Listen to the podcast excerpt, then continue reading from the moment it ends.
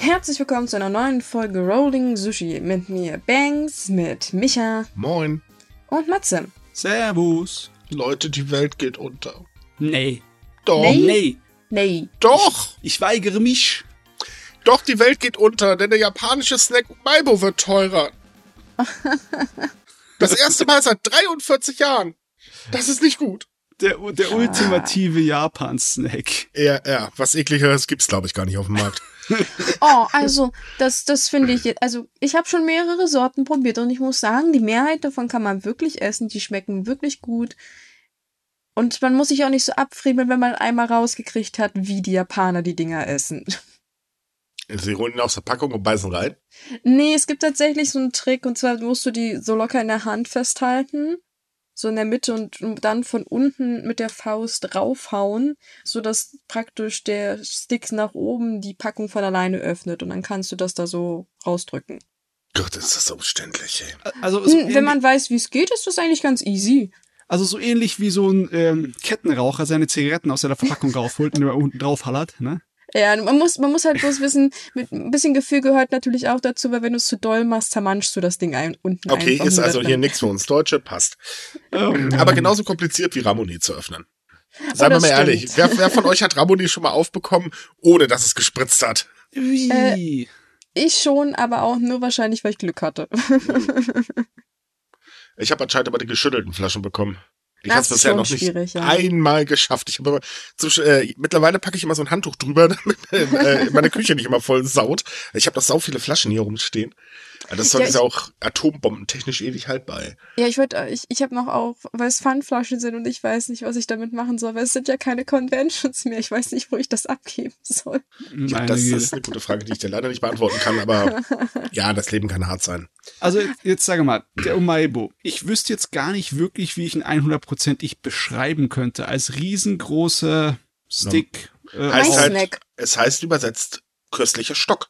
Ja, okay. Und das ist, ja, es ist tatsächlich nicht ein, es ist, also ihr könnt euch das vorstellen wie so ein, wie so eine kleine Stange, ähm, und das ist halt, äh, ja, Mais, genau genommen. Es ist, und irgendwelche Geschmacksstoffe. Ich weiß gar jetzt, jetzt hast du mich sehr unerwartet erwischt. Ich bin mir ziemlich sicher, dass hier irgendwo in meiner Snackschublade noch einer liegt, aber ich kann jetzt den nicht rausholen, sonst würde ich sagen, ob da wirklich so viel Chemie drin ist. Ja, doch, ich finde ist die gar nicht so, gar es ist so sehr, schlecht. es ist sehr viel Chemie drin. Aber das ist normal. Ich meine, hallo, das ist ein japanischer Snack. Mm, also ich, Und wir sollten mal ganz ruhig sein. Wir essen Tütensuppen vom Maki und das ist auch ein Chemiebaukasten. Yo. Eigentlich sind, glaube ich, unsere halben Lebensmittel Chemiebaukasten. Naja, ist auch egal. Jedenfalls, das gute Stück kostet normalerweise 10 Cent. Das sind 0,078 Euro. Und das ist, jetzt, jetzt wird's ganz hart. Jetzt, jetzt müsst ihr stark sein, Leute. Der wird nach 43 Jahren wegen der Inflation und den ganzen Importkosten auf sage und schreibe 12 Cent angehoben. Äh, das sind Yen, oder? Äh, Yen, Entschuldigung. Das sind 0,039 Euro. Boah, und bei uns bezahlt es in Deutschland fast einen Euro für die Dinger, teilweise. Es ist ein 20% Anstieg. Das ist, da kannst du, da, da flappert man bitte. Warum? Warum wir das Thema ansprechen, ist übrigens nicht, dass er teurer wird. Ich meine, klar, nach 43 Jahren das erste Mal, das ist, also man merkt schon, es wird momentan alles teurer. Aber diese Nachricht hat eine Lawine in den japanischen Medien ausgelöst, im wahrsten des Wortes. Es gab keine Zeitung, die nicht darüber geschrieben hat. Yo. Ja, na, weil, weil wie, wir ja schon öfter gesagt haben im Podcast, normalerweise sind japanische Lebensmittel, vor allem traditionelle Lebensmittel, jetzt mal in Anführungsstrichen, Strichelchen, äh, vor allem Preis sehr konstant. Und dann, wenn dieser Kindheitssnack, weil ich meine, überwiegend kaufen das Schulkinder. Jo. Äh, und wenn der auf einmal doch so, so urplötzlich doch so stark erhöht wird, äh, dann ist das für viele, denke ich, ein ziemliches Warnsignal. Richtig. Mann, ich find's sowieso genial, dass Japan noch so einen Snack hat, den du mit ein paar Penny ge- kaufen kannst, ne? Na, das- also bei uns gibt's das zwar auch, aber du musst echt suchen danach. Ja, ich glaube, was, was ist denn bei uns so das Typische? Ich glaube, so Center Shocks kaufen sich die Kiddies heutzutage noch. Die kosten, glaube ich, auch 20 Cent oder so. Ja. Ja. Kennt ihr noch, kennt ihr noch diese, diese Tüten, ähm, mit dem, ähm, wo Kaugummi äh, drin war und, und so weiter, das immer so geknallt hat im Mund? Ah ja, also Das war Knallbrause. cool. Oh, die gibt's auch noch. Die kosten auch, glaube ich. Also ich habe bei manchen, bei unserem Zeitungskiosk gab's das letztes Jahr noch. Und da hat das, glaube ich, Tütchen auch, glaube ich, 30 Cent gekostet oder so. Oh, aber die Dinger waren so geil. Total. Mann, hatten wir einen Scheiß in der Ja. Kindheit. Ja. Aber gut, das ist halt die Schleckmuscheln. Yps-Generation. okay, aber jetzt mal wieder zurück zum Ernst. Ähm, die Japaner werden das äh, spätestens im März auch nochmal sehr, sehr deutlich merken, denn die Strompreise in Japan werden extrem teuer. Äh, die werden jetzt den höchsten Stand seit mindestens fünf Jahren ähm, erreichen, wahrscheinlich sogar noch ein bisschen mehr. Denn alle Stromanbieter haben eine Strompreiserhöhung angekündigt, äh, mit Ausnahme von einem einzigen, der hat die Strompreiserhöhung schon ausgereizt. Dazu kommt, dass Gas auch noch teurer wird, plus dass ja jetzt auch noch Lebensmittel teurer werden. Man sollte noch kurz erklären, ähm, in Japan scheut man sich eigentlich äh, Preiserhöhungen zu machen, sondern man kürzt normalerweise den Packungsinhalt. Das ist ja bei uns so diese versteckte Preiserhöhung. Auch ein Mhm. sehr beliebter Sport mittlerweile. Ähm, aber es geht jetzt halt nicht mehr, deswegen ziehen die Lebensmittelhersteller ähm, das halt an. Also insgesamt wird Japan teurer. Hui, ja. Das ist ordentlich teuer. Sie können sich einfach nicht mehr davon verstecken. Die ganze Welt wird teurer. Das wird Mhm. für die nächsten paar Jahre so schon äh, eine Belastung werden. Ne? Man Besonders auch- fürs Leben, fürs Wohnen. Ne? Richtig. Ich meine, das mit dem Strompreis kennen wir hier in Deutschland auch. Das geht vor allen Dingen gerade Kunden so, die gezwungen sind, zum Regelversorger äh, zu wechseln. Ja. äh, die ja gerade von Stromkosten, also ich, äh, das, ist, das ist der Wahnsinn, was die da zahlen müssen. Ähm, äh, also da muss ich schon sagen, wirklich verflucht heftig aktuell. Und Japan versucht gerade ein bisschen gegenzuregeln, indem sie jetzt halt mit Subventionen versuchen, die Preise zu senken. Ob es klappt, kann man noch nicht sagen. Wir haben leider dummerweise gerade, also ich, ich glaube, wir hatten mal einen neuen ähm, Bundeskanzler bekommen. Ich bin mir nicht ganz so sicher, ich habe ihn schon lange nicht mehr gehört. äh, aber vielleicht kommt er ja auch noch auf die Idee, irgendwas zu tun. Wer weiß. Also, falls er noch im Amt ist. Äh, ich weiß es halt gerade aktuell echt nicht. Du meinst, Ja. ist etwas schweigsam. Den doch- ausgedrückt. Da war doch auch Ende des letzten Jahres die Nachricht, dass Japan einfach äh, äh, noch äh, Reserven vom Benzin freigibt, um Mhm. dafür zu sorgen, dass die Ste äh, Preise nicht zu sehr steigen. Aber jetzt, das hat anscheinend die, ja, das Maximum erreicht und jetzt, ich weiß nicht, ob die Subventionen viel was helfen. Nicht wirklich. Hm. Das Ding ist halt, die Anbieter ist, oder die äh, Importeure müssen darauf auch anspringen und dazu sind sie halt nicht verpflichtet. Und seien wir doch mal ehrlich, wenn irgendwo die Möglichkeit besteht, mehr Geld zu machen, was macht man dann? Ja, in einer freien kapitalistischen Marktwirtschaft. Ja, Genau. Und weil wir schon dabei sind und über Preise reden, die Preise für Eigentumswohnungen in Japan haben übrigens auch ein neues Rekordhoch erreicht. Gleichzeitig ist allerdings auch das Angebot größer geworden, weil die Menschen suchen sich mehr Platz. Wir kennen das ja so, Tokio, Wohnklo, alles wunderbar. Ich meine, wir hatten ja schon die kuriosesten Wohnungen. Äh, wie war das mit dem Rohr, was quer durch die Wohnung ging und so weiter? Ja, ja. Auf Kopfhöhe. Ja, auf Kopfhöhe, genau, also garantiert äh, zum Stoßen geeignet. Und es ist halt so, dass der Preis für eine Eigentumswohnung in Tokio mittlerweile auf äh, 62,60 Millionen Yen, also circa 487.048 Euro angestiegen ist. Und damit wurde der bisherige Rekord im Jahr 1990 locker getoppt. Und der Rekord damals wurde während der Immobilienblase aufgestellt. während der, der Immobilienblase, das brauchst ein großes der mit doppelten Anführungszeichen, weil die Immobilienblase in Japan, die war der Hammer. Ja, stimmt. Meine Güte, ey. Und das ist jetzt ein vergangener Rekord. Das muss man sich mal auf der Zunge zergehen lassen. Übrigens, auch in Kanagawa, Satama und Shiba sind die Preise um 2,9 Prozent angestiegen. Ähm, Grund dafür ist halt die zunehmende Nachfrage nach Luxusimmobilien und vor allen Dingen steigende Baukosten. Also das Ah, ist ja. wirklich krass. Ja. Wer bedenkt, dass die äh, ähm, jetzt durch die steigende Zahl der Menschen, die im Homeoffice arbeiten, die Nachfrage nach Büroräumen in Tokio kurzzeitig eingesunken ist. Ähm, also auch vom Preis her. Immerhin lag da der Preis pro Zubo bei 22.822 Yen. Ein Zubo sind übrigens circa 3,3 Quadratmeter. Ähm, aber auch die Preise steigen mittlerweile wieder an. Allerdings die Nachfrage ist gar nicht weiter gestiegen nach Büroräumen. Das ist halt Hm. einfach so, naja, die Preise steigen halt. Ja, ich- mein Gott. Ich blick da nicht durch. Nee, ich ich auch eigentlich gedacht, jetzt, äh, wo halt in Japan das Problem ist, dass nicht mehr so viele Leute mit größeren Familien zusammenwohnen, sondern alleine, dass sie sich um die kleineren Wohnungen kloppen. Aber nee, die wollen jetzt halt größere und luxuriöse und irgendwie. Ja, weiß man nicht, ist der- also ich sag mal so, soll. normal ist man es gewöhnt, oder kennt man das halt in Japan, Tokio kaum finanzierbar, also hat man irgendwo eine kleine Wohnung und das war's dann. Ja, ja. Ähm, durch Homeoffice äh, und so weiter sind die Leute halt mittlerweile ein bisschen auf den Richter gekommen, ach ja, vielleicht wäre ja mal ein zweites Zimmer oder eine separate Küche eine ganz nette Eigenschaft. Äh, haben wir halt mehr Platz, wenn wir eh zu Hause mal wieder in Quarantäne stecken oder so. Ähm, ja. Ja. Tja, ähm, Eieiei. Es wird das, alles da teurer. kann man auch eigentlich nicht wirklich was machen, oder? Nö. Naja, doch, man könnte schon, aber äh, das ist jetzt so spezifisch, da halte ich mich jetzt raus, weil ich bin nicht sicher, ob ich diesen ganzen Mechanismus verstehe, weil das ist alles so ein Kuddelmuddel, das ist, ähm, ja.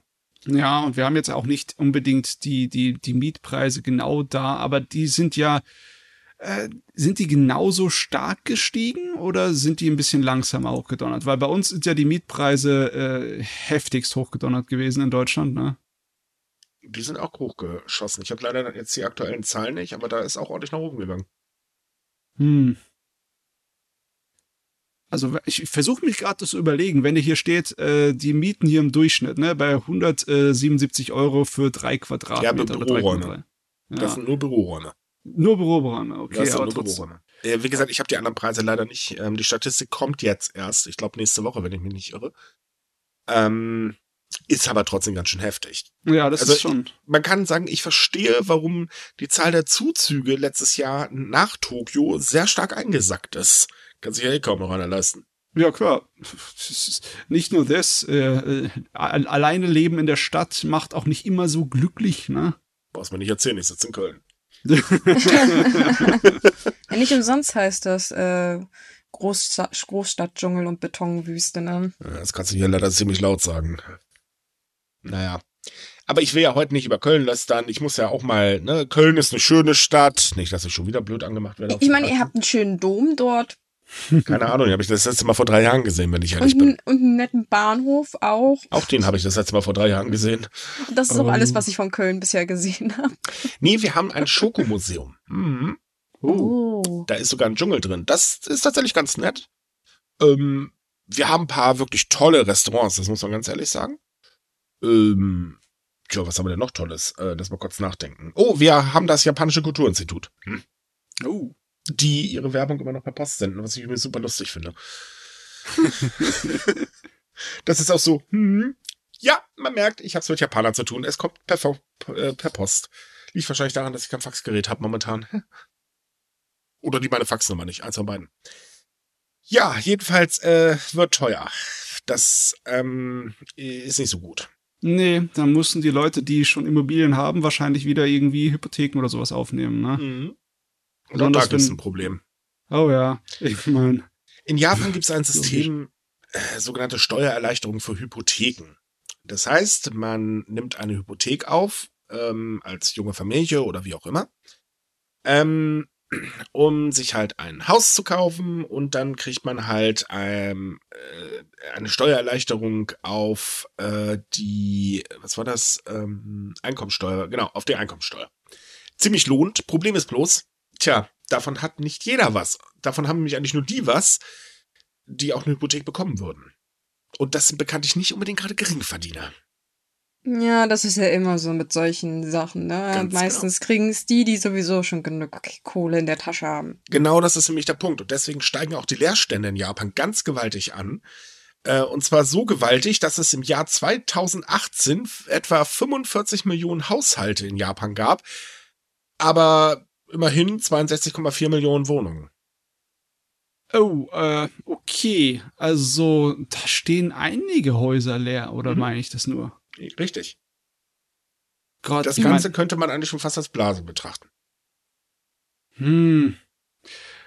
Es steht leer. Also im Endeffekt, du hast ein Überangebot und eine schwache Nachfrage, aber trotzdem steigen die Preise. Das Ja, sieht wirklich nicht gut aus. Man muss aber auch dazu sagen, die Preise steigen vor allen Dingen in den Ballungszentren, weil Japan ist ja im Prinzip, äh, konzentriert sich ja wirklich auf den Ballungszentren.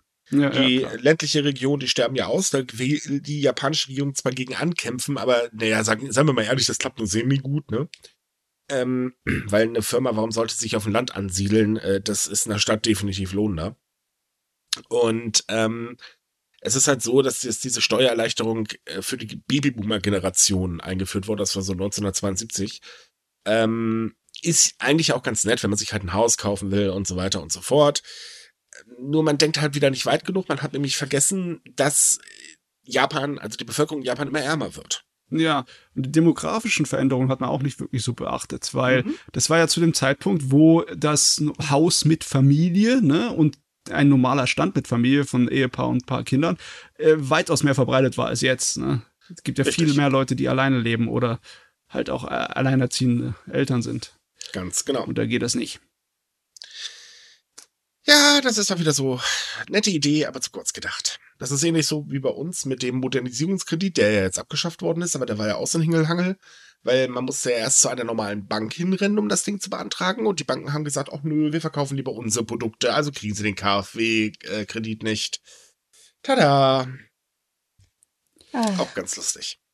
Die machen sich's aber auch kompliziert. Ich meine, im Prinzip verbauen sie sich ja eigentlich nur die zukünftigen Investitionen, wenn sie die Leute da ja praktisch mit der offenen Hand verhungern lassen, auf gut Deutsch. Naja, dazu müsste die Regierung allerdings auch Armut erstmal richtig anerkennen und das tun sie halt nicht. Aha, naja, das, ja, das wollte ich gerade sagen. Das ist, äh, Ich meine, hey, sehen wir unsere Regierung. Sie hat Hartz IV wenigstens um, äh, ich glaube, drei Euro angehoben. ja, das Dieser hat, Kommentar enthielt übrigens Sarkasmus, nur so als Disclaimer. ich meine, man muss sie zumindest anrechnen, dass sie ihn überhaupt angehoben haben. Wir wissen, wie, was für ein Krampf das teilweise ist. Und ich meine, ja, ja, aber drei, drei Euro, Euro, können. sind lächerlich. Hm. Mm, ja, ich sag, ich sag nicht, dass es gut ist und auch nicht viel, aber ich meine, es kann trotzdem einen minimalen Unterschied für manche Menschen machen, wie mit den furzigen Mhm. angehobenen Mindestlohn. Hm. Ja, gerade wenn man so bedenkt, dass die Strompreise am explodieren sind und ähm, hm, ja.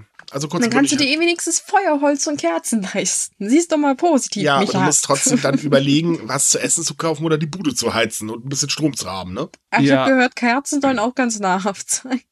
Ganz Nein, toll. Spaß beiseite. Also ich, ich, ich versuche ja immer ein bisschen das mit Humor zu nehmen, aber es ist schon eine beschissene Situation. Ich Also ich dazu. mittlerweile nicht, weil ich zwei Familien kenne, die das dermaßen hart getroffen hat. Ähm, die wurden halt auch gezwungen, in den Stadtversorger ranzugehen und das, also 120 Prozent mehr zu zahlen, äh, das ist als Hartz-IV-Empfänger so gut wie unmöglich. Ähm, eigentlich ist es, glaube ich, sogar unmöglich. Und Nee, ähm, das, da bricht gerade eine Welt zusammen. Und ich muss ganz ehrlich sagen, also unsere Ja. Regierung muss hier auch langsam reagieren. Und wir sitzen hier Unbedingt. Also wa warum wir das halt so genau ansprechen, ist, es ist bei uns eine ähnliche Situation wie in Japan. Ähm, äh, in Japan haben sie jetzt gerade erst die Sozialhilfe gekürzt, weil warum auch nicht, ne? Kann man ja mal machen. Haha. Hm. Ähm, und das, das Ding ist halt, man konzentriert sich da genauso wie hier sehr stark auf die Wirtschaft. Man merkt das zum Beispiel auch anhand der Schulen. Einfaches Beispiel. Ähm, wir sind hier in NRW in einer ganz lustigen Situation. Wir haben nämlich eine FDP-Bildungsministerin und die FDP-Bildungsministerin arbeitet eigentlich nur für die Wirtschaft. Ergo, wir sorgen erstmal für ein Testchaos, sorgen aber trotzdem dafür, dass die Schulen offen bleiben, denn die Eltern müssen ja zur Arbeit. Dass das nicht ganz so funktioniert und hier gerade eine Kinderdurchseuchung stattfindet, ist jetzt wieder eine andere Geschichte. Warum ich das wiederum anspreche, ist auch ganz einfach. In Japan ist dasselbe Scheiß in Grün. Ja. Ich verstehe es in gewisser Weise nicht ganz, weil wenn die, wenn wir jetzt ein Land wären, ne, so ein dritte Weltland, das sein Reichtum aus Bodenschätzen holt, wo halt die arbeitende Bevölkerung dem der Regierung scheißegal sein kann, weil es nicht die Priorität ist, dann wäre das was anderes. Aber die arbeitende Bevölkerung ist halt die Priorität für so Regierungen wie bei in Deutschland oder in Japan für Demokratien. Da Ja. kommen ja die Steuereinnahmen her. Das ist ja unser, das ist ja das Potenzial. Das ne? Schlimme, das Schlimme ist Aber- halt eben, sie vergessen eine Sache bei dem ganzen Theater und das ist das sogenannte Long-Covid. Das ist einfach noch nicht erforscht. Keiner weiß, die Auswirkungen sind. Vielleicht ist es nicht ganz so toll, die Kinder gerade fröhlich zu durchseuchen. Mhm. Aber okay, ich meine, seien wir doch mal ehrlich, den Kampf gegen die Pandemie haben unsere Regierung genauso wie die japanische Regierung schon längst aufgegeben. Kommen wir damit mal zu Corona. Yay. Okay. Mann, ich habe da so keine Lust auf das Thema. Mhm. Es tut uns jetzt wirklich leid, aber wir müssen es ansprechen. Sorry. Ich weiß, ihr habt wahrscheinlich auch alle keinen Bock mehr drauf. Also gut, fangen wir an. Ähm, Japan hat mal wieder einen neuen Rekord erreicht, und zwar bei den Neuinfektionen. Jetzt sind wir aktueller Stand bei 82.000 ungefähr. Davon alleine in Tokio etwas über 18.000. Ah, die, die vorhergesagten 18.000. Wir haben Es gibt eine erreicht, neue ne? Vorhersage. Wir reden jetzt schon von 24.000 nächste Woche. Und äh, Tendenz weiter steigend. Äh, dazu kommt, dass die Krankenhausbettenbelegungsrate mittlerweile bei 48 Prozent liegt, bei noch zwei Prozent mehr. Und die Stadtverwaltung von Tokio beantragt den Ausnahmezustand. Äh, Der Ah, auch ding, keine ding, wirklichen ding. ja, äh, wir wissen ja, das hat nicht so wirklich Folgen, äh, außer für Restaurants. Aber die gibt's jetzt auch schon, also ich habe keine Ahnung, warum sie es überhaupt machen. Naja, jedenfalls äh, nicht gut. So, dazu kommt, dass mittlerweile eine Viertelmillion Menschen mit einer Corona-Infektion zu Hause sitzen. Jetzt sagt man, okay, Omikron hat ja auch nicht so wirklich Symptome. Problem ist aber, was macht man, wenn die Familie damit dran klebt? Also sprich, die sitzen in der Regel auch zu Hause. Äh, das führt immer mehr dazu, dass gerade fröhlich eine Durchseuchung bei Familien stattfinden. Das ja. wiederum führt dazu, dass die Familien auf Hilfe von den Gesundheitsämtern angewiesen sind, die sie aber kaum erreichen, weil die Gesundheitsämter gnadenlos überfordert sind. Ähm, es wurde ein Fall einer Dame, ähm, oder wir haben den Fall einer Dame beschrieben, mit der wir sprechen konnten. Und äh, das äh, fand ich schon besonders heftig, denn sie hatte sich äh, infiziert, musste in Quarantäne. Äh, Problem war, Kinder und äh, Ehemann natürlich auch zu Hause. Ergo, Kind und Ehemann haben es auch bekommen, weil man kann das ja wirklich sehr schwer fernhalten. Ja. Ähm, die Symptome waren von extrem Fieber und Gliederschmerzen Richtung Hundselend, so hat sie sich ausgedrückt. Also äh, nach der Möglichkeit, oh mein Gott, ey, hoffentlich ist hier bald mal vorbei, ich kann nicht mehr. Ähm, es wurde versucht, das Gesundheitsamt ein paar Mal zu kontaktieren. Das, nachdem man es geschafft hat, hieß es nur, ja, dann geht sie doch in eine medizinische Einrichtung. Problem ist, kriege ich erstmal einen Termin in einer medizinischen Einrichtung, denn die sind aktuell auch gerade gnadenlos überlastet, aber da kommen wir gleich zu. Mhm. Äh, nachdem das dann der Mann wenigstens geschafft hatte, wurde dann bei ihm Corona festgestellt. Dann kam das Gesundheitsamt, hat gesagt, tragen Sie sich bitte in eine Online-Liste ein, dass Sie infiziert sind. Und seitdem war Schweigen. Aber wirklich totales Schweigen im Walde. Während der Familie ist immer schlechter dagegen. Äh, die Familie hat dann versucht, über das Gesundheitsamt Essen zu bekommen. In Japan ist es so, dass das Gesundheitsamt eigentlich dafür sorgen sollte, dass die Menschen, die zu Hause sitzen, versorgt werden. Ja, das hat aber auch nicht funktioniert. Blöderweise kam auch keiner zum Einkaufen, weil sie durften ja nicht raus. Und dann noch Essen kochen in einem ziemlich geschwächten Zustand, keine so tolle Idee. Ähm, die Frau ist wohlgemerkt nicht, da, äh, nicht alleine mit dem Problem. Das Problem ist extrem gerade weit ausgedehnt. Dementsprechend steigt auch mal wieder die Unzufriedenheit. Verständlicherweise. Ja, ja, wenn du dich nicht darauf verlassen kannst, auf die Netze, die eigentlich von unserem Sozialsystem oder vom japanischen Sozialsystem gespannt wurden, dann, äh, ja, klar, logisch bist du dann stinkig, weil du bezahlst ja das mit deinen Steuern. Ne? Warte, geht ja noch weiter. Ja. Wir sind mit dem Chaos noch nicht zu Ende. Oh, ja. oh Gott. Und wer jetzt meint, also stellt euch mal vor, wir haben jetzt einen Podcast und wir haben nicht gesagt, über welches Land wir reden. Denn Antigentests werden Mangelware. Na, welches Land haben wir gemeint? Moment, ich muss kurz die Liste rausholen. Wollen, wollen wir alphabetisch vorgehen? Nein, wir reden hier immer noch von Japan, nicht von Deutschland. Deutschland hat das gleiche Problem. Äh, nee, es ist tatsächlich so, ähm, dass die Produzenten in Japan schon aus dem letzten Loch pfeifen und äh, ihre Produktion erhöht haben, aber das einfach nicht ausreicht bei der Menge an Infektionen, die sie gerade haben. Ja, das wiederum führt jetzt dazu, dass die kostenlosen Tests erstmal eingestellt werden, was dazu führt, dass das ähm, man halt auf die sogenannten ähm, staatlichen Tests äh, oder die für die staatlichen Tests benutzt. Diese staatlichen Tests werden grundsätzlich vom Arzt durchgeführt. Problem da wiederum ist, Kliniken und Ambulanzen sind gnadenlos überlastet und kommen mit dem Zustrom der Menschen, die sich testen lassen wollen, nicht mehr hinterher. Ja, das ganze Summa summarum entwickelt sich gerade zum riesengroßen Chaos. Ja, das kann ich mir vorstellen. Dann äh, irgendwann kommt es halt dann, dass dann gar nicht mehr getestet wird. Und dann ist A nicht besonders gut. Ja, Moment, äh, wir sind noch nicht ganz fertig. da sind wir jetzt nämlich auch schon. Tatsächlich kam dann die Idee vom Gesundheitsministerium, ja gut, dann äh, machen wir das halt so in den Gebieten, wo man sehr lange auf den Test warten muss, reicht die Konsultation eines Arztes, der stellt dann anhand der Symptome die Diagnose. Ja, Problem bleibt halt da, wo du lange warten musst, es hat halt auch keine Arztzeit, aber ist eine gute Idee. äh, kann man machen, ne? Ja. Oh Mann. Äh, das, das Interessante ist, was heißt das Interessante? Das Kuriose vielleicht, würde ich sagen.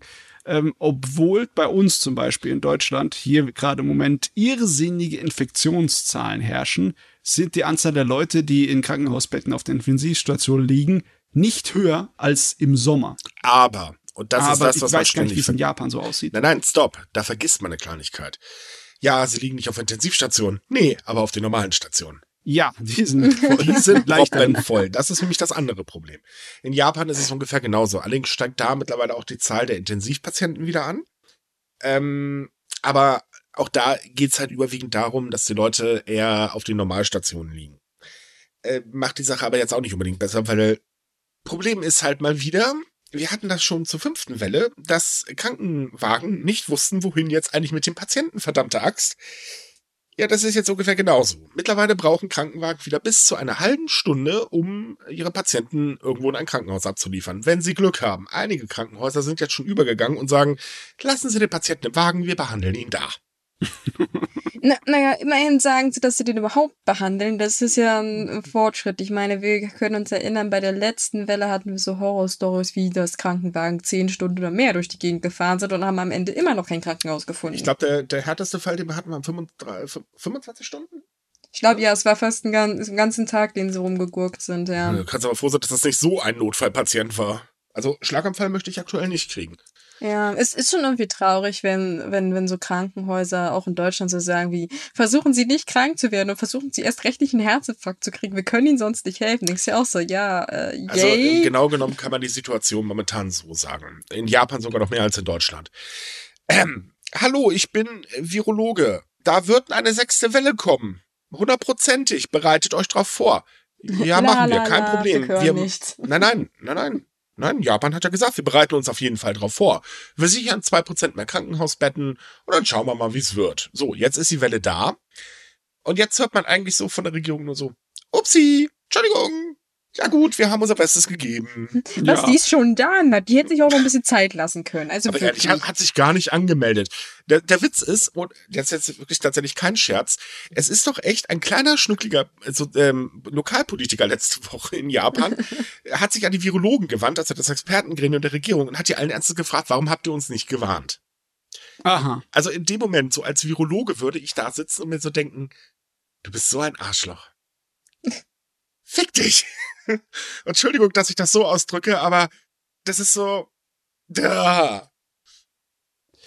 Ja, und die Reaktion ist auch nicht hilfreich. Ne? Die Reaktion mit den Maßnahmen, den Maßnahmen in Anführungszeichen, das ist Mhm. auch, hier ist nicht besonders brauchbar, weil klar, wenn halt so viele Leute krank werden, ne? egal ob es ein schlimmer Verlauf ist oder nicht, du hast Ausfälle und die werden sich bemerkbar machen. Das Mhm. werden all die Firmen spüren, wenn auf einmal äh, so ein Drittel von ihrem Personal weg ist. Deswegen wird ja jetzt auch die Quarantänezeit von äh, 10 auf 7 Tage reduziert. Arbeitest du in systemkritischen Berufen von 7 auf 5 Tage.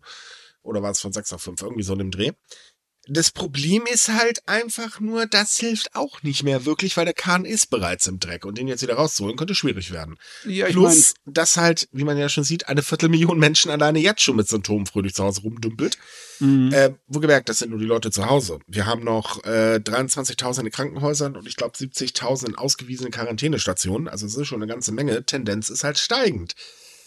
Ja, da hilft dann auch nicht die Quarantänezeit zu verkürzen.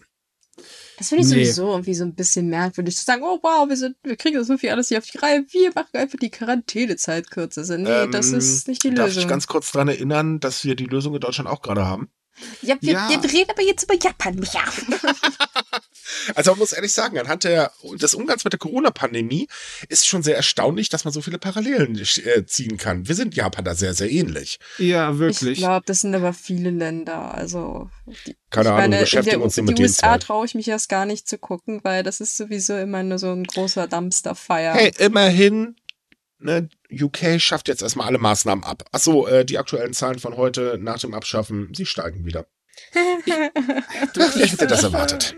Ich fühle mich wie in einem verdammten Casino am Pokertisch. Ne? Das Herabsetzen von den Quarantänezeiten ist doch einfach nur, wir erhöhen den Einsatz. Weil wenn du dann halt wieder früher zur Arbeit zurückkommst und dann halt die Hälfte von der Belegschaft wieder ansteckst, dann hast du ja das Nachsehen als Firma. Ne? Dann, äh, also das ist dann einfach nur so, ja, okay, es sieht schlecht aus, also machen Ja, wir ein Moment. gefährliches Spiel. Nein, nein, nein, es soll ja getestet werden, also mit dem fehlenden äh, Antigen-Tests, aber äh, immerhin. haben wir Ne? Wir Also- testen mit den Tests, die wir nicht haben. Was kann schon schief gehen? Wir können eigentlich froh sein, dass wir nicht die äh, Pest gerade aktuell hier grasierend haben, weil dann hätten wir wirklich die Arschkarte gezogen, so wie das gemanagt wird von den Politikern. Nee, Corona ist schon schlimm genug, aber ich will nicht wissen, wenn das so eine, wie die spanische Grippe wäre, so, das wäre heftig. Oh Gott. Ja, ja. Oh, wir werden, Ich meine, die wir haben während der spanischen Grippe immerhin den Krieg geführt und gesagt, was soll denn da schon schief gehen? Also zumindest sind wir an dem Punkt noch nicht angekommen. ja, naja, wir haben noch den Klimawandel, keine Sorge, irgendwie schaffen sie uns noch. Das, das kriegen wir noch hin. Ja, ja. Ach so, apropos, ähm, um natürlich die Impf, äh, ganzen ähm, Infektionen einzudämmen, hat Japan jetzt 34 Präfekturen insgesamt unter den Quasi-Notstand, äh, Ausnahmezustand gestellt. Also die Vorstufe vor der härtesten Maßnahme, die ergriffen werden kann. Jetzt haben dann die Präfekturen angefangen und haben Bars und Restaurants aufgefordert, früher zu schließen und äh, den Alkoholausschank entweder einzuschränken oder ganz einzustellen. Alles weitere wurde allerdings nicht beschränkt. Also Ja, the ich same mein- procedure as Every every year. year. Äh, Genau, kennen wir die Maßnahmen nicht? Ach, warte mal, hatten wir die nicht letztes Jahr schon? Täglich Also- grüßt das Murmeltier. Wir fallen keine Analogien mehr. ein. Ich meine, es ist nicht so, als ob diese Maßnahmen vollkommen unnutz wären, aber es ist halt wirklich bescheiden. Es ist wie ein Tropfen auf einen heißen Stein. Da kannst du dann nachweisen, dass um die Uhrzeit weniger Leute unterwegs sind, also hast du weniger Ansteckungschancen etc. Aber das tut die großen Probleme nicht beseitigen, wie zum Beispiel, wie viele Leute sich halt fürs Pendeln zusammen in den Zug reinstecken. Ne? Ja, weil die Sache mit dem Homeoffice klappt momentan auch nicht mehr so ganz so gut. Bisschen doof gelaufen. Ja. Dementsprechend müssen übrigens auch immer mehr Kindergärten in äh, Japan schließen. ja klar, die werden ja nicht von den Notstandsregeln irgendwie erfasst. Ne? Das sind keine äh, Bars, die abends offen haben. Also insgesamt haben Stand letzte Woche 327 Kindergärten vorübergehend geschlossen. Plus noch so ein paar Schulen. Naja. Ja, ich meine, und wir wissen, wie das ist, ne? Wir kennen das. Wenn die Kinder dann nach Hause kommen zur Familie, dann haben es gleich alle. Ja, weil, weil Kinder haben keine Ahnung von Ko Hygienemaßnahmen. Wer einmal im Kindergarten war, war, weiß, wie Kinder sich verhalten. Ja. Äh, das ist halt auch so eine Sache. Problem ist natürlich jetzt für die berufstätigen Eltern, äh, shit, was machen wir denn? Und das ist nämlich auch das Problem mit ähm, der Sache mit, wir ähm, machen jetzt mal die Quarantänezeit ein bisschen kürzer.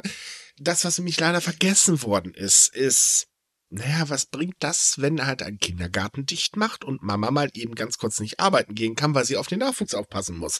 Und das müssen gerade immer mehr Eltern.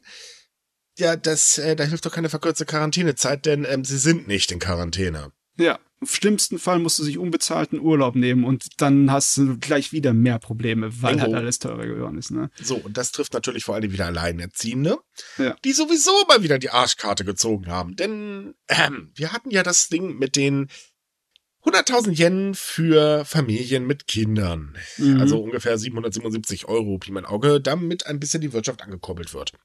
Gab schon im Vorfeld Streit, weil man wollte die Hälfte im Gutschein auszahlen. Da haben allerdings sehr viele Städte gesagt, sag mal, Regierung habt ihr einen, das können wir gar nicht organisieren aktuell. Jetzt aber das Problem. Das Geld wird an das Konto gezahlt automatisch, an das auch das Kindergeld ausgezahlt wird. Okay, das ist nicht das Problem. Aber Alleinerziehende, die seit September 2021 geschieden sind, tja, die haben das Geld nicht bekommen. In Japan ist es nämlich folgendermaßen. Normalerweise ist der Mann der Haushaltsvorstand. Das heißt, alles Geld vom Staat etc. bla geht alles auf sein Konto. So, lässt man sich jetzt scheiden, kriegen in der Regel die, äh, da, was heißt kriegen in der Regel, muss die Mutter in der Regel die Kinder nehmen, sagen wir es mal so rum. Man hat es da ja bekanntlich ein bisschen einfacher. Aber die Kontonummer ändern zu lassen bei den Ämtern dauert ewig und drei Tage. Ergo Mhm. haben diese Alleinerziehende das Geld schlicht nicht bekommen, weil das ging zum Papa und da brauchte man schon viel, viel Glück, damit der Papa das auszahlt, was in den meisten Fällen natürlich nicht passiert ist. Na, wer hätte sich das erwartet? So. Problem ist bekannt, schon ein bisschen länger. Problem wird jetzt geprüft. also es wird geprüft, wie man die Auszahlung nachholen kann oder ob man es überhaupt äh, nachholen könnte. Das heißt, Äh. höchstwahrscheinlich werden alleinerziehende Mütter mal wieder komplett außen vor gelassen. Ich sehe da ein bisschen äh, schwarz, weil es ist ja ein grundlegendes Bürokratieproblem, dass die Bürokratie hier nicht schnell genug ist, um dort zu, zu funktionieren, ne? um die Lücke zu stopfen. Wenn, wenn, wenn das halt ratzfatz gehen würde, ne? wenn innerhalb von zwei Wochen halt dann ist alles klar, ja, ihr seid geschieden, äh, jetzt der Kundennummern sind geändert, okay, jetzt kann das weitergehen. Dann wäre das ja nicht unbedingt die große Sache. Ne? Ich zitiere jetzt mal den Premierminister. Ja. Die Regierung möchte das Programm überprüfen, um Ungerechtigkeiten zu beseitigen und sicherzustellen, dass das Geld auch alleinerziehende Haushalte erreicht. Ja. Das Hm. Geld ist übrigens seit Dezember ausgezahlt. Ja, nö, das wird noch ein Weilchen dauern, wenn da was Mhm. kommt. Ganz genau. Und gerade alleinerziehende Mütter haben es in der Pandemie besonders schwer, weil wenn da mal der Stöpsel äh, vor einem geschlossenen Kindergarten steht und abgeholt werden muss, dann ist aber Land ganz gewaltig unter. Denn erstmal frei bekommen, wir wissen, Alleinerziehende sind jetzt nicht unbedingt gerade, wie soll man sagen, haben mit sehr viel Vorteilen zu kämpfen, vorsichtig ausgedrückt. Ähm, die, da gibt's auch nicht mal eben so schnell frei oder so. Das ist in Japan verflucht schwierig. Ergo fehlt Geld in der Kasse. Tada. Weißt du, was du bräuchtest in so einer großen, lahmen Bürokratie, wie bei uns, wie bei Amer Japan auch oder wie Amerika? Bazooka? Du bräuchtest so eine Taskforce, weißt du, so eine, mhm die du direkt in die Emper schicken könntest, die dann hier sozusagen alles auf, äh, also nicht auf Vordermann bringen, aber beschleunigen. Ne? Mhm. Meistens ist ja die Bürokratie so lahm, weil einfach nur so und so viele Leute hast für eine Menge Aufgaben und das, das häuft sich halt an. Ne? Das kennt man ja. aus unserem, Be äh, wenn irgendjemand in seinem Bekanntenkreis einer äh, Beamt ist oder zumindestens als öffentlich Angestellter arbeitet, dann weiß der genau, dass es bei denen halt nie weniger wird von seinem Fallbestand, sondern immer mehr. Und das Einzige, was möglich wäre, dass Leute auf einmal da reinkommen, reingeschneit, so richtige Profis in Büroarbeit und dann dir das abnehmen, ne? Das ist die einzige wäre, Möglichkeit. Du brauchst ein paar Helden, eine extra Taskforce. Und das wäre zu einfach. Wir haben übrigens dann noch ein weiteres Problem. Wer hätte das erwartet? Ähm, Japan hat ja so ein selbstgestecktes Ziel für die Boosterimpfung. Und zwar möchte Japan fast 15 Millionen Menschen noch diesen Monat boostern. Aktuell sind sie bei 2,6 Millionen. Ähm, mit noch diesen Monat meinten sie den Januar, der gerade mm. vorbeigegangen ist, wenn genau, dieser Podcast rauskommt. Ach ja, stimmt. du hast recht, das sind ja nur noch, warte mal. Oh. Ach, Drei Tage? Wir haben ja schon den, wir haben ja schon den zweiten, dann, wenn er rauskommt. Ja, äh, ja genau. Äh, das ist ähm, so ungefähr. Ähm, ja, das ist ein kleines bisschen, das ist wie so, wenn du deine äh, Hausarbeit anfängst am Tag davor, ne, vor der Abgabe. Hm, so kann man das sagen. Und jetzt ist natürlich so, es gibt ein paar Gründe, warum das nicht klappt. Also zum einen wurde der Impfplan zweimal vorgezogen, was eine Organisation für die lokalen Behörden gänzlich unmöglich machte. Dann hat man mal wieder zu wenig Personal und nicht genügend Räume für die Impfung. Wer hätte das erwartet? Ähm, und dann gibt's da noch so ein paar andere Kleinigkeiten.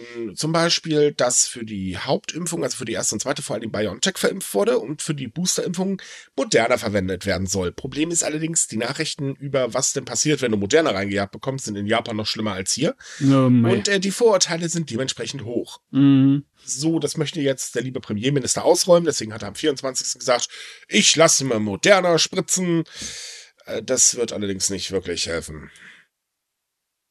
Nee, weil ich meine, sie mögen ihren jetzigen Premier mehr als sie Suga gemocht haben. Und ja, sie trauen auch mehr zu, was die äh, Corona-Sache ja, angeht. Das ist jetzt aber auch nicht schwer. Das ist nicht schwer, weil Suga hat da wirklich Unsinn gebaut bei dem.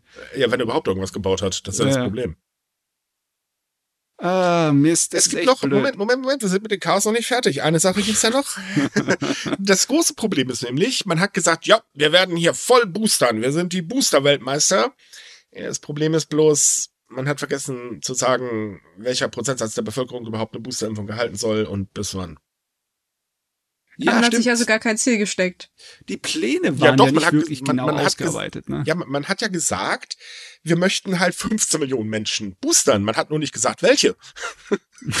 das ist so das kleine Problem an der Geschichte. Ich meine, das erste Mal, wo sie vom Boostern geredet haben und ihren, ja, nicht wirklich Plänen, aber ihren Vorhaben, mhm. dann war das schon relativ ambitioniert, die Ziele, die sie sich gesteckt haben. Und jetzt nach dem zweimal Vorziehen und immer noch keinerlei Ahnung, wie sie es genau machen wollen, dann ist es klar, dass es nicht so prickelnd ja. aussieht. Ne? Das ist, äh, es ist gerade eine Menge heiße Luft beim Boostern. Ne? Das ist halt der gleiche Scheiß wie vorher auch. Ja. Die Probleme sind ja auch im Prinzip genau dieselben. Also es ist halt auch so, hey Leute, wir haben da übrigens dann bald noch eine Boosterimpfung, äh, bereitet schon mal das Chaos vor. So ungefähr könnte man das zusammenfassen. Ja, es ist echt unnötig, weil wenn, du, wenn sie sich an die alten äh, Pläne gehalten hätten und dann halt im März äh, voll hochgefahren werden, dann wäre es ja in Ordnung. Aber klar, können sie jetzt nicht leisten im Angesichts der Lage. Also müssen sie so tun, als würden sie Gas geben. Im Moment, selbst egal, März war ja schon ein vorgezogener Termin. Ja, was war das schon vorgezogen? Ich dachte, das wäre. Mhm. Nein, mal März war schon vorgezogen. Ist schon einer der vorgezogenen Termine. Oh, okay, okay. Ja, Chaos. So, kommen wir zu einem anderen Problem. Wir haben da ja noch so ein kleines Einreiseverbot, ne? Oh, ja, ja. Das ist gerade für Studenten wirklich sehr, sehr unangenehm. Übrigens, ähm, da ganz kurz, vielen, vielen Dank, dass so viele unseren Aufruf gefolgt sind und sich gemeldet haben. Wir bereiten gerade eine Sondersendung zum Thema im Podcast vor und eine Artikel- Geschichte, wo wir halt dann mal ein bisschen über die Schicksale sprechen, weil wir finden halt auch, das muss mehr an die Öffentlichkeit gezogen werden, denn das ist wirklich gravierend. Und jetzt kam eine Umfrage raus, die hat der Davide Rossi, Entschuldigung, falls ich das falsch ausspreche, ähm, gemacht. Das ist einer, der in Tokio ein Unternehmen leitet, das Studenten aus dem Ausland hilft, in Japan zu studieren. Hm. Und bei der Umfrage kam heraus, dass 48,4 Prozent der insgesamt 3115 Befragten das Gefühl haben, dass sich ihre physische Gesundheit deutlich verschlechtert hat und 26,2 Prozent gaben an, dass sie sich zumindest leicht verschlechtert hat. Grund dafür ist, ähm, dass viele entweder ihr Studium jetzt abbrechen mussten, weil sie einfach nicht nach Japan reinkommen, hm, oder auf Online-Kurse gewechselt sind, die dank Zeitverschiebung natürlich zu unmöglichen Zeiten sind, was ziemlich ja. belastend ist, das muss man auch mal ganz ehrlich sagen.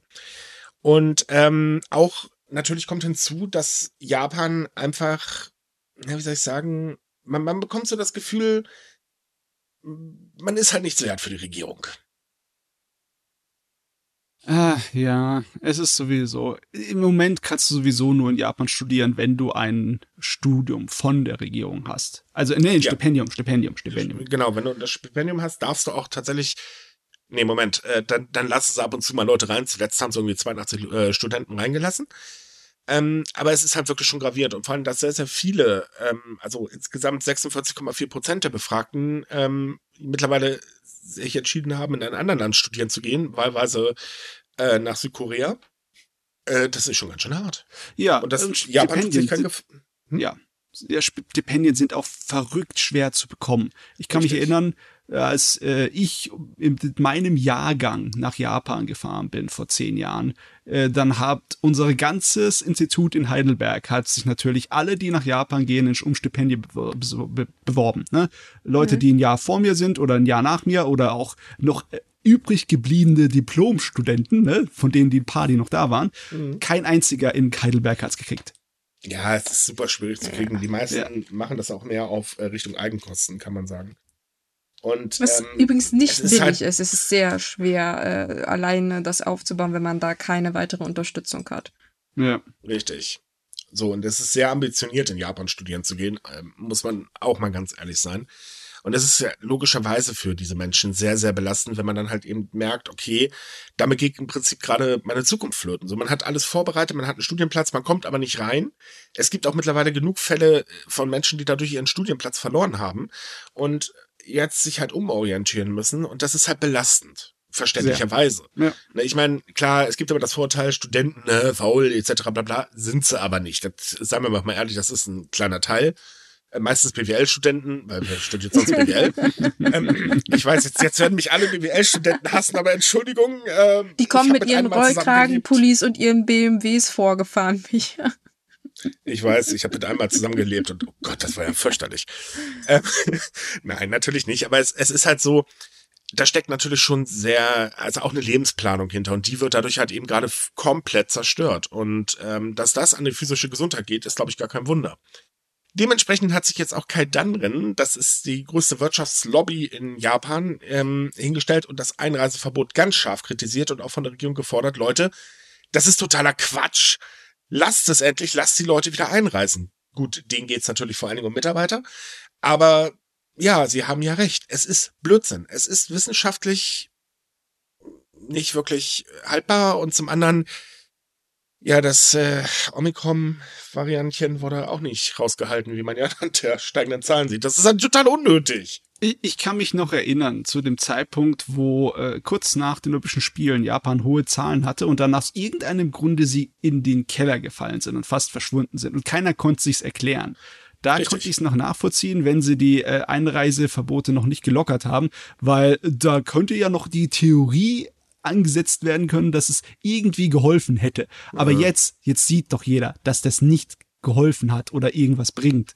Das also ich sag mal so, Touristen sollte man weiter außen vor lassen. Das kann ich ja. nachvollziehen, das ist auch okay. Äh, ganz ehrlich, wir müssen aktuell nicht reisen. Ja. Punkt. Ich weiß, viele Leute wollen nach Japan. Mein Gott, wir auch langsam mal wieder. Immerhin sind wir eine Japan-Seite. Ist für uns ja. genauso doof aktuell. Wir kommen nämlich auch nicht rein. Ähm, ist sehr ungünstig. Gott sei Dank haben wir Leute in Japan sitzen. Aber so als, als Tourist muss ich sagen, da kann ich das Land verstehen. Ähm, aber für alles andere, ach, ernsthaft jetzt. Das ist totaler äh, Kokolores. Auch die WHO hat ja mittlerweile schon äh, Kritik geäußert und gesagt, Leute, das, das ist doch Blödsinn, was ihr da veranstaltet. Japan hält halt dran fest, jetzt erst bis Ende Februar. Wahrscheinlich wird es verlängert, das würde mich nicht wundern, weil bis Ende Februar werden sie Omikron nicht unter Kontrolle gekriegt haben. Aber das ist halt auch wieder so, so ein, ich suche mir jetzt einfach mal einen Grund. Es sind halt jetzt wieder Bars und Restaurants und natürlich Ausländer. Ja, wirklich. Es fühlt sich an wie so ein Sündenbock, ne? Man ja. tut, damit man halt was getan hat, damit es nach außen hin sieht. Und man muss ja auch dazu sagen, es ist ja nicht erst seit dem 30. November so. Das Einreiseverbot gilt ja schon viel, viel länger. Es wurde zwischendurch mal ausgesetzt, also jedenfalls für Studenten tatsächlich auch. Ich glaube, eine Woche hat es gehalten, wenn ich mich gerade nicht irre. Und die bürokratischen Hürden waren immens. Ja. Aber es geht ja im Prinzip seit zwei Jahren so, wenn man es mal ganz genau nimmt. Und wenn Japan wirklich so konsequent wäre und sagen würde, okay, wir lassen gar keinen rein, also auch nicht unsere Landsleute, die aus dem Ausland reinpendeln und wir lassen unsere Landsleute auch nicht rausreisen. Okay, aber naja, für Japaner gilt das halt eben nicht. Ja, es ist, es ist langsam echt nervig. Ja, nicht nur nervig, Japan in der Hinsicht, also das ist tatsächlich eine Sache, wo man sagen muss, es reicht. Es muss endlich fallen und zumindest Studenten müssen reingelassen werden. Es geht um denen ihre Zukunft und das kann so nicht weitergehen. Und das ist jetzt nicht eine Meute, dass das ganze Land auf einmal komplett besetzt wird oder mal wieder von Overtourism reden äh, muss. Außerdem, es ist ja nun mal so, es sind Studenten, es sind ja keine Touristen. Hallöchen. Ja. Das ist nicht so, dass man die nicht einigermaßen unter Kontrolle halten könnte. Nee, man weiß, wo, zu welcher Universität sie gehen. Man hat Eben. Ahnung, Und in der Regel haben Studenten ein bisschen Grips. Nicht alle, aber die meisten ein Hauch. Ja, naja. Ja, das sollten okay. sie schon haben, wenn sie da nach Japan studieren wollen. Stimmt. Apropos, weil wir gerade bei ähm, Touristen waren. Jetzt kommen wir mal zu einem etwas positiveren Thema. Ihr kennt doch bestimmt alle die lebensgroße Gundam-Statue in Yokohama. Der, ja. äh, was ist das? Das ist ein RX, äh, RX 782. Das Ding mit dem 24 Gelenkchen. Hm. Sollte eigentlich dieses Jahr im März abgebaut werden weil ähm, ist halt nicht für die Ewigkeit gebaut, das gute Stück. Aber es haben sich unheimlich viele Me äh, Fans aus der ganzen Welt gemeldet äh, beim Betreiber und gesagt, hey Freunde, äh, ist ja toll, aber wir konnten ja konnten nicht einreisen und können ihn gar nicht sehen. Weil der steht seit Dezember 2020, da gab es dann schon ein kleines Einreiseverbot. Ja. Und der Betreiber hat jetzt eingelenkt und gesagt, okay, die Laufzeit wird erstmal um ein Jahr verlängert. Das heißt, wenn wir Glück haben, aber auch nur wenn wir Glück haben und Japan öffnet irgendwann dieses Jahr noch seine Grenzen zum Einreisen, habt ihr die Chance, das Vieh noch zu sehen. Das ist doch einer, wo man selbst äh, drin reinsteigen kann und hochklettern kann, oder? Ja, genau. Oh, und er nimmt jede Stunde eine neue Pose an. Wow. Das würde ich Allerdings, schon mal gern machen. Ähm, wird er im, im, im, wann war das? Äh, zwischen Mitte Mai und Mitte Juni dieses Jahres äh, wird das ganze Ding mal geschlossen, weil da müssen ein paar Wartungsarbeiten durchgeführt werden, damit das gute Stück auch ein bisschen länger stehen bleiben kann. Oh. Ja, das kann ich mir schon vorstellen. Erst ist das Ding monströs und wer sich so ein bisschen mit Mechanik Meter. aus ja, wer, wer, sich mit Mechanik ein bisschen auskennt, weiß, dass die eine Menge, Menge Pflege brauchen und naja, das größer, desto mehr. Von daher ist das verständlich. Einfach solange es stehen bleibt, ist es doch gut. Kann man mit leben, mhm. denke ich. Zumindest besteht die Chance für Fans, dass sie den, also aus dem Ausland, dass sie den auch noch sehen können. Wir haben eine Chance, hoffen wir das Beste. Ja. Und beten wir darum, dass nicht noch eine Variante auftritt. Auf jeden Fall, es scheint sich ja gelohnt zu haben, das Gerät, weil wenn es für sie nur ein Minusgeschäft wäre, würden sie es nicht einfach mal so noch ein Jahr stehen lassen. Nee, ne? definitiv das stimmt. Nicht. Das definitiv nicht. Und man muss ja dazu sagen, es ist ja auch zusätzlich jetzt noch der, der, der Themenpark geplant, ne? Also da kommt ja noch Ach ja, mehr stimmt, für, da kommt, da kommt für, ein neuer, Fans. Da kommt, richtig, da kommt ein neuer Themenpark. Der eröffnet im April in Fukuoka. Ziemlich naja, mal, wenn sie es schaffen, na, mal sehen. Man weiß ja auch nicht mit ja, Corona, ne? Es ist geplant, sagen wir es mal so rum. Und auch da wird dann wieder die größte Gundam-Statue stehen. Also noch größer. Noch größer. Sie werden immer größer über die Jahre, ne? Das ist Hammer. Ich warte noch auf den ersten, der richtig funktioniert. Ja, das wird. Und den will also, ich dann mit dem Garten rein äh, bei mir stehen haben. Ach, das finde ich toll. Oh. Im Garten. Ja, wenn ich einen hätte, Mann. Also Bis mein Garten ist nicht groß einen. genug. Ach, pff, ist mir egal. Ich will einen Gundam haben, was? ich finde Gundams toll. So, ebenfalls eine gute Nachricht, naja, für Japan, für Deutschland eher eine schlechte, ist, dass Toyota mal wieder den weltweiten Autoabsatz ähm, anführt und damit erfolgreich Volkswagen verdrängt hat. Yay. Ja, für uns ein bisschen doof, für Japan allerdings ganz toll. Das Unternehmen hat im vergangenen Jahr fast 10,5 Millionen Fahrzeuge verkauft, inklusive äh, seiner Marken Daihatsu und Hino Motors. Das ist immer ein Plus von 10,1 Prozent gegenüber dem Vorjahr. Das ist Mhm. echt ordentlich. Ähm, Volkswagen liegt dezent drunter. Ich glaube bei Mhm. 8, und ein paar zerquetschte Millionchen. Äh, ich muss noch ganz kurz gucken, ob wir die Zahlen auch haben. Moment. Hatten wir dann die nicht? Ach doch, genau. Ähm, bei Volkswagen sind es 8,88 Millionen Fahrzeuge. Und zwar 4,5 Prozent weniger als im Vorjahr. Aber Hm. auch Toyota hat mittlerweile mit der Chipknappheit zu kämpfen und äh, schafft es nicht, sein Produktionsniveau vom letzten Jahr wieder hinzubasteln. Ähm, es wurde auch schon angekündigt, dass jetzt einige Fabriken in Japan geschlossen werden müssen, weil man halt einfach äh, dezente Probleme hat. Oh ja, das wird noch ein paar Jahre dauern. Ja, die haben ja an verschiedenen Stellen angefangen zu bauen, aber bis die Chipfabriken stehen und liefern, das wird bis Das dauert. 2024, also frühestens 2024, ne? Und ich bin echt mal gespannt, ab wann solche äh, Firmen wie Toyota so Elektrofahrzeuge richtig im großen Stil produzieren werden. Ich meine, Und sie sie, planen es ja, ne? planen es ja. Es Also mehrere japanische Anfänge, Hersteller ne? planen ja äh, nur noch, also zum Beispiel in Europa Elektrofahrzeuge äh, demnächst anzubieten. Finde ich eine super Sache und man sieht es ja an Tesla. Tesla hat ja einen Umsatzrekord hingelegt, ne? Ja, ja. Also- Mhm. Warum nicht? Ja, also ich meine, wir brauchen einfach nur mehr Stellen, wo du das Ding laden kannst. Hier in der, in der Pampa bei mir, äh, ich wäre schon auf jeden Fall auf ein Elektrofahrzeug umgestiegen, hätte man das Geld. Ja gut, die, aber wir haben jetzt ja auch nicht mehr Andi Infrastruktur. Scheuer, also könnte das jetzt funktionieren. Es könnte funktionieren, ne? Und da muss nur noch Toyota da reingrätschen und sagen, hey, guckt mal hier, wir haben bessere Autos als VW. Haha. Das ist nicht schwer, weil äh, bis die Deutschen sich da bewegen, da geht die Welt unter. Nächstes Thema. Ähm, und zwar, ach ja, genau. Äh, Japan hat kein Problem mit Gewalt in Zügen. Ähm, das hört sich ganz doof an. Also genau genommen ist die Gewalt von Fahrgästen gegenüber Angestellten des Bahn, der Bahnbetreiber 2020 gesunken, was allerdings vor allen Dingen daran liegt, dass auch sie auch weniger Passagiere haben.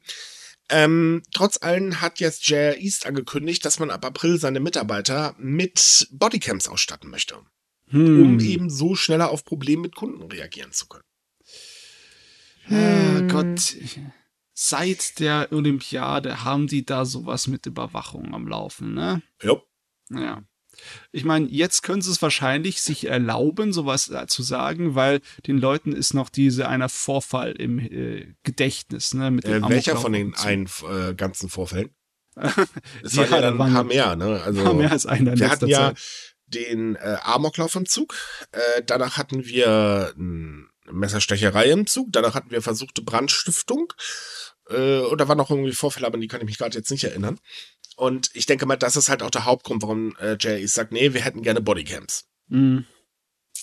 Also eigentlich nicht unbedingt das Allerschlimmste. Es ist halt nur schade, dass äh, in Japan diese Situation mit privaten Daten und Datenschutz nicht unbedingt so ideal aussieht. Ja, das ne? ist so eine Sache. Was ist nochmal Datenschutz? Fragezeichen. da, da hat man ja so leichte Probleme. Ja. Ich meine, bei uns ist es dann wirklich heftig geregelt, ne? Dann muss, wenn irgend äh, bei einem Geschäft eine Kamera steht, dann muss unter der Kamera ein Zettelchen hängen, dass es so und so viele Stunden aufbewahrt wird und dann gelöscht werden muss. Laut Paragraph noch, noch, noch. noch. Ja, sagt das mal eine Polizei, die speichert gerne Daten, auch wenn sie es nicht darf. Ah ja. Das ist leider auch nichts Neues. ja. Gibt's ein paar sehr interessante Fälle. Das ist halt, ist das ähm, Bedenkliche ist halt, dass das eine rein private Sache ist. Und er war nicht, nicht rein privat, aber die äh, Zugunternehmen in Japan sind viel privater als zum Beispiel bei uns die Deutsche Bahn. Deutsche Bahn ne? Ja, da das ist we weniger äh, die Hand drin von der Regierung. Und da, ja, private Daten bei privaten Firmen, das ist halt so eine Sache, ne? Ja, bei der Regierung liegen sie auch nicht immer ganz so gut. Nee, das stimmt auch wieder. Das halten wir auch mal fest.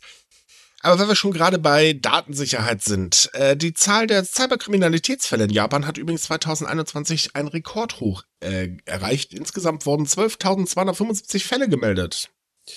ja, ich meine, das war leider Gottes zu Äh, erwarten. Ja, wollte ich auch gerade sagen. Ah, ja, Ich bin nicht überrascht. Das wurde eigentlich vorab mehr oder weniger schon angekündigt, weil wir hatten ja wirklich zahlreiche Datenlecks letztes Jahr und auch ähm, direkte Hackerangriffe. Von daher mm, bin ich nicht überrascht. Ja, und natürlich logischerweise, Digitalisierung geht voran. Und äh, ja. in der Pandemiezeit hängen die Leute mehr zu Hause vor dem Rechner. Äh, und, das, ja. das äh, Problem in Japan ist so ein bisschen anders gelagert. Ähm, also Japan ist am Digitalisieren wie ein Weltmeister, muss man mal ganz ehrlich sagen. Nur die Fähigkeiten sind, naja, und die Sicherheitskonzepte sind jetzt, naja, auch nicht gerade so toll, nicht? Ähm, man könnte sagen, das Land ist eigentlich sehr unterentwickelt auf dieser Ebene laut Statistiken und damit ziemlich angreifbar, was halt man jetzt auch langsam zu spüren, was heißt langsam, aber auch ziemlich zu spüren bekommt. Ja, also da werden ja nicht nur die äh, Senioren Opfer, der irgendwelche Anrufe oder E-Mails auf dem Computer bekommen und dann irgendwas klicken, was dann halt ihr den Tag versaut. Ne? Mhm. das ist ja auch bei anderen Sachen, bei Firmen besonders auch der Fall, dass dann echte Probleme entstehen mit Daten. Richtig. Ja. Ja, es gibt zwar jetzt eine neue Abteilung der Polizei, die sich um Cyberkriminalität, die staatliche Institutionen betrifft, äh, kümmern soll. Das Problem ist bloß Privatpersonen, Unternehmen, naja. Und wir wissen, gerade Unternehmen haben es dann nicht mit so die, na, man, man denkt halt an Kostenersparnis, was bei Cybersicherheit ungefähr total bescheuert ist. Ja, und es ist auch so schwer, wenn halt viele Unternehmen Sachen haben, die auf alte Technologie angewiesen sind, ne? Mhm. Wenn du nicht einfach so updaten kannst, deine Systeme. Und dann bist du halt nicht geschützt. Dann, äh, das kannst du nicht machen. Du kannst keine äh, Armee von Programmierern äh, hier haben, die für dich Datensicherheit Software erstellen. Das geht's nicht. Naja, haben kannst du sie schon, aber du musst sie halt auch bezahlen. Ja. Ja, das erinnert mich immer daran, an den letzten Fällen, wo das halt vorgekommen ist, dass dann so Sachen, dass so ein bisschen was auch von, von Corona-Maßnahmen hatten, dass die Leute so auf Selbstschutz setzen sollten, so keine verdächtigen Links anklicken. So, ja, das löst aber trotzdem nicht das Gesamtproblem. Wenn man nur den Mitarbeitern sagt, machen sie regelmäßig Updates und klicken sie keine komischen Links an. Also, das du, ist keine Cybersicherheit für mich. Egal wie oft du das sagst, du hast immer ein der den Link anklickt, weil er sehen will, was für eine Fotos Sabine ihn geschickt hat. ja. Ich meine, das kann man eigentlich nur wirklich äh, durch größere Mündigkeit in der Bevölkerung dagegen ankämpfen, weil wir wissen alle, dass so schnell kommt die Regierung nicht hinterher, wie die Leute es gelernt haben. Richtig. Aber Lernen ja. dauert auch Zeit, ne? Da musst du früher anfangen. Tut Japan ja. Ja. Ich meine, die Nutzung von Tablets äh, bei japanischen Kindern nimmt immer weiter zu. Das ist gut. Ich meine, ich kann mich an diese eine schöne Nachricht erinnern, wo die Schule ganz einfach gesagt hat, äh, die Kosten sind uns egal, wir verteilen jetzt einfach mal Tabletts. Ne? Ja, mittlerweile werden sie ja regierungstechnisch verteilt. Ja, das auch, ne? Gott sei Dank. Das hilft ein bisschen. Ähm, insbesondere zu beobachten ist das bei Kindern, die soziale Probleme haben und deswegen nicht in die Schule gehen. Ähm, so haben die wenigstens die Möglichkeit, am Fernunterricht teilzunehmen, genauso wie halt Kinder, die erkrankt sind. Ja. Was das finde ich eigentlich einen guten Fortschritt, weil Japan sich da bisher ziemlich quergestellt hat. Wenn man gesagt hat, oh, da muss man ja sicherstellen, dass die da anständig lernen und solche Sachen. Und jetzt ist das aber, denke ich, durch die Pandemie äh, sehr schnell gegangen, dass man sich hat unstimmen lassen, was ich halt gut finde, weil ich sag mal so, Schule ist für viele Kinder, nicht für alle, muss man ja mal betonen, auch ein sehr wichtiges soziales Umfeld. Und wenn das wegbricht, naja, das ist schon meistens für viele sehr, sehr schmerzhaft. Mhm. Ja, klar. Ja. Da bin ich, bin ich froh, dass ein bisschen Normalisierung da mit eingekommen ist, ne? mit der Nutzung von äh, Digitalisierung. Ne? Ja, vor allen Dingen hilft es ja auch ein bisschen, wenn jetzt, nehmen wir mal an, eine Schule muss zumachen. Ja. Ähm, oder man muss, wird halt in Quarantäne gesteckt, blub, schwupps ist man ja auch im Prinzip von seinen Freunden abgeschnitten. Und ähm, es ist halt Technik und ich weiß, viele können sich darunter nicht so viel vorstellen. Es ist auch nicht hundertprozentig dasselbe, aber so hat man wenigstens ein bisschen Kontakt. Und ähm, das ist halt auch ganz, ganz wichtig. Ähm, es ist halt so, dass ähm, die Idee eigentlich schon gar nicht so schlecht ist, ähm, gerade auch wenn es zum Beispiel Kinder sind, die wegen Mobbing nicht in der Schule kommen. Äh, weil, was sollen sie denn machen? Lernen müssen sie ja nun mal. Oder sie sollten zumindest nicht darauf verzichten, sagen wir es mal so rum. Ähm, naja, zwingen sie in die Schule zu gehen zu lassen, das wird man definitiv an den äh, Zensuren merken ja. und an den Blessuren. Mhm. Ähm, da ist das schon eine gute Alternative. Oder ja. zumindest überhaupt eine Alternative. Obwohl sich logischerweise dann halt auch wieder eine andere äh, Gefahrenquelle da offenbart, ne, von wegen Online-Mobbing. beziehungsweise auch, muss ja nicht unbedingt nur online sein. Das kann ja an dem, äh, einfach nur in dem Nachrichtennetzwerk der Schule dann an sich sogar passieren. Da muss man halt richtig. dann auch dafür sorgen, dass das überwacht wird. Ne? Ja, das sowieso, also Cybermobbing ist eh so eine Geschichte, da sind sie ja gerade am Kämpfen gegen ja. mehr Recht als schlecht, aber immerhin sie kämpfen gegen an. Ja. Hoffen wir mal, dass das auch von Erfolg gekrönt ist. Aber wir hatten ja mit Mobbing auch noch ein Thema, wenn ich mich gerade nicht irre. Ja, ja, haben wir, haben wir, haben wir. Und zwar, ja. da ist ein Plakat entworfen worden, das wirklich clever sozusagen äh, jemanden anspricht, was das Mobbing-Thema angeht. Und zwar, das Plakat hat ein einfaches äh, Schulmädchen drauf, ne? Äh, auf den ersten Blick nichts irgendwie bedeutendes, einfach nur gelber Hintergrund und sie lächelt. Geht man näher ran, merkt man, dass ihre Frisur und ihre äh, Schuluniform äh, vollgestopft ist mit äh, japanischen Schriftzeichen und auf ihrer Frisur sind alle möglichen Beleidigungen, Mobbing-Sprüche, die sie erfahren hat. Und auf ihrer äh, äh, Uniform sind alle möglichen Hilfesprüche, die sie von ihr geht. Und der Slogan, der drauf ist, von Weitem erkennt man's nicht. Ne?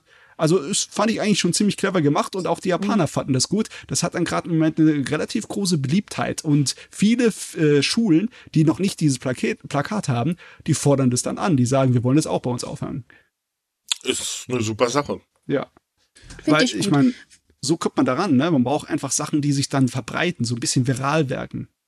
Man ja, ja vor allem, der, der, der Spruch lädt ja dazu ein, dass du es dir anguckst. Also du siehst ja den Spruch, bevor du die kleinen Schrift, äh, also die kleinen Sprüche drauf siehst. Ja. Und dadurch äh, wird den Leuten halt auch so die Thematik, denke ich, deutlicher bewusst, weil äh, man sieht es halt nicht. Und erst, wenn man halt genau hinguckt, und ich denke, das ist eine sehr, sehr starke Botschaft, die dahinter steht. Man muss leider sagen, viele Mobbing-Opfer leiden leider still viele Mobbing-Opfer, die sich Hilfe suchen, werden auch gerne abgestempelt. Mhm. Das ist auch ein Problem hier in Deutschland, weil das halt einfach, ich weiß nicht, ob die Leute das sich realisieren können, ähm, aber zumindest sind viele nicht sensibilisiert für das Thema und äh, das macht die ganze Sache noch schlimmer. Hm, ja, in Japan ist es halt schon so mit dem Stillleiden relativ weit verbreitet, ne? Mhm. Und aber was, was die Sensibilisierung angeht, das, das Problem des Mobbings gibt's ja schon seit Ewigkeiten in Japan. Die haben ja ihre spezielle Variante davon und ihre speziellen Problemfälle da. Es ist einfach nur, auch wenn die Leuten das alles bewusst ist, so totgeschwiegen wird's halt gerne, ne? Das ist leider wahr. Ja. So, da wir Ende des Monats haben, beziehungsweise Anfang des Monats, haben wir natürlich noch die Monatsvorschau von euch. Und da übernimmt jetzt mal wieder der gute Matze, der nämlich alles zusammengesucht hat ja, nach den ganzen schweren und anstrengenden Themen heißt es äh, etwas zur Entspannung, etwas ansprechenderes, äh, äh, ansprechenderes. Ähm, äh, ist allerdings diesmal sehr äh, kurz ausgefallen. Sehr dünn. Ähm, wir haben nur drei Sachen im Fernsehen. Am 17. Februar läuft im ZDF in der Sportstudio-Reportage das Onbashira Festival, wo sie teilweise bis zu neun Tonnen schwere Baumstämme durch die Gegend tragen zu Shinto-Tempeln für verschiedenste Rituale, zum Beispiel auch relativ gefährliche, wo man dann einen Berghang auf einem Baumstamm herunterreitet. Äh, ist ein sehr wildes Festival und hat auch eine ganze Menge andere äh, ja, Angewohnheiten und äh, andere kleine Sachen, die nebenbei gemacht werden, so Sportfestivals, die dazugehören. Das lohnt sich mal da reinzuschauen. Und dann haben wir nur noch eine weitere Sache, und zwar Japan im Licht der Jahreszeiten, eine Sendung auf drei Satz, die am 25. Februar zum ersten Mal läuft. Äh, da ist eigentlich nur eine Reise durch die Jahreszeiten in Japan, von Frühling, Sommer bis Herbst und Winter was in den verschiedenen Zeiten in Japan sozusagen halt passiert an Festen, welche äh, Produkte der Landwirtschaft dann in Saison sind oder welche Tiere zu welcher Zeit aktiv sind. Also mal so ein kompletter Überblick über die japanischen Jahreszeiten. Das wird dann wiederholt am 28.02. und das ist eine Sendung in, in zwei Teilen. Ja, und dann sind wir gleich schon wieder bei Netflix gelandet. Bei Netflix haben wir diesmal so ein paar Nachschub für Sword Art Online. Das heißt, der ganze Rest von der Staffel 4, von der Alicization-Geschichte, die kommt dann am 6. Äh, Februar. Und äh, ansonsten haben wir nur noch einen weiteren Anime am 8. Februar. Das ist der Film Child of Kamiyarimon. Das ist ein Film, der erst äh, Ende letzten Jahres, Ende 2021 in die japanische Kinos kam. Also der hat es relativ schnell geschafft zu uns auf die Streamingdienste. Das ist ein Wahnsinn, ne? Dann haben wir noch äh, zwei etwas, äh, ja, schrägere Sachen. Einmal haben wir eine Reality-TV-Serie. Liebe macht blind. Das ist so eine Single-Dating-Angelegenheit. Normalerweise ist es nicht besonders interessant, aber diesmal haben sie halt die Japan-Variante dazu. Das auch bei Netflix dann läuft ab 8. Februar. Also wahrscheinlich ein bisschen dämlich, aber trotzdem vielleicht schaffen sie es ja so ein bisschen die, die, die Dating-Angewohnheiten der Japaner so einzufangen. Ne? Und als letztes haben wir Fishbowl Wives. Er ist auch nicht viel weiter entfernt von was äh, Drama und zwischenmenschliche Beziehungen angeht. Es geht nämlich um ein Hochhaus, wo eine ganze Menge Leute in Affären miteinander verstrickt sind und es basiert auf einem Manga. Eine der seltenen äh, Dramaserien aus Japan, die man auf Netflix sehen kann. Bei den Büchern habe ich diesmal leider nicht so viel.